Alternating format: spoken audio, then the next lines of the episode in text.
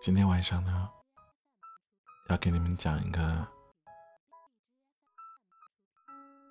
名人的故事，也是一个短篇小说，它的名字叫做《挚爱》。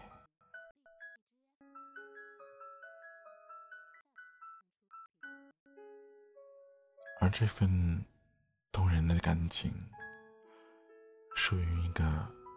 不世出的商业巨子，他已经走了，但他留下的一切，至今仍在影响这个世界。这个叫乔布斯的美国人，他的婚姻持续了二十二年，显然。嫁给一个被全世界尊崇且短短命的创新狂人，这是一件非常辛苦的事儿，因为他经常忙得不记得任何纪念日，或者是生日，甚至可以说，早在他决定成立家庭那一刻起，他就只属于自己的梦想和千千万万的过分。乔布斯一直觉得，他最对不起的人就是他的妻子。于是，在生命的最后时刻，他决定做出补偿。他反省了他自己是多么的自私和苛刻。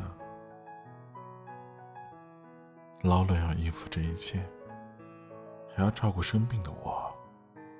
他说道：“我知道，跟我生活可不是一件享受的事情。”他决定送给自己最爱的人一艘游艇，而这艘游艇当时已经由荷兰的游艇公司 f a t e Ship 进行建造，但是乔布斯仍然在对设计改来改去。他说：“我知道。”有可能我会死掉，留给劳伦一艘建造一半的游艇，但是我必须坚持做下去。如果我不这么做，就是承认我快要死了。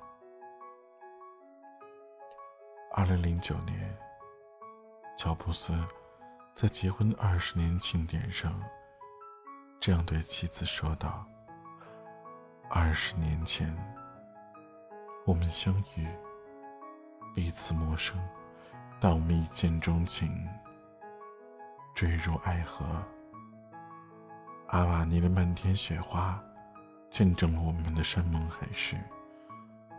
岁月流逝，儿女长大，有过甜蜜，有过艰辛，却没有苦涩。